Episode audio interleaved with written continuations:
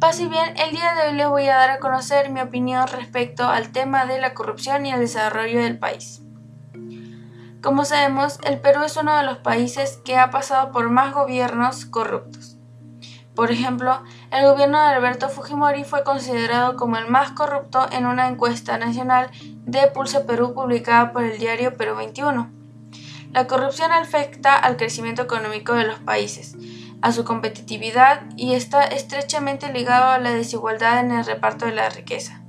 Los países pobres o en vías de desarrollo son los que sufren con mayor intensidad este obstáculo al desarrollo.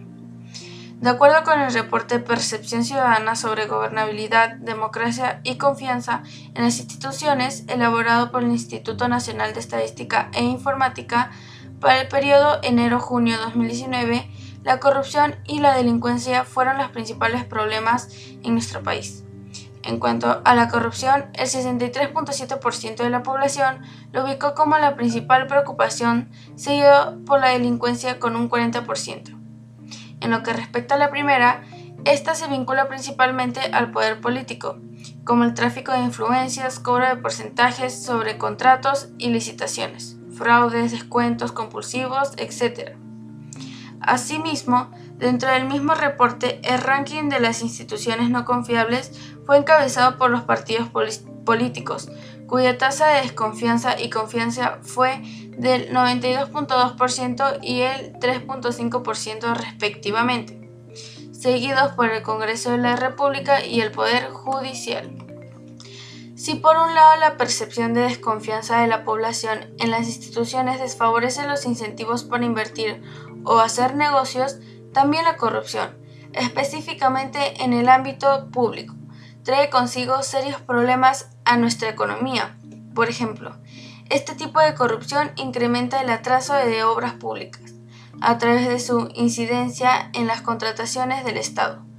Así, el último informe de la corrupción en los gobiernos regionales y locales, elaborado por el Ministerio de Justicia y Derechos Humanos, señala que de 4.225 casos de corrupción en procesos analizados, el 58% estuvo relacionado con los procesos de contratación que efectuaron las autoridades regionales y locales desde sus respectivas instituciones.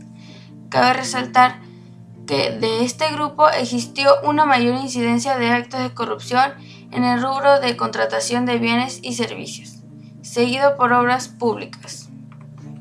Es claro que todo lo mencionado, además de la crisis política que está ocasionando las fricciones entre el Ejecutivo y el Congreso, la falta de impulso de sectores como la minería y las protestas sociales vienen contribuyendo a la deceleración de nuestra economía.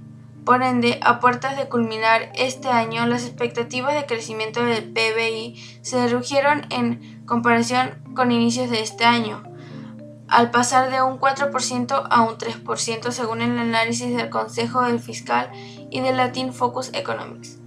Asimismo, estas proyecciones se encuentran por debajo de las estimaciones previstas del Banco Central de Reserva del Perú.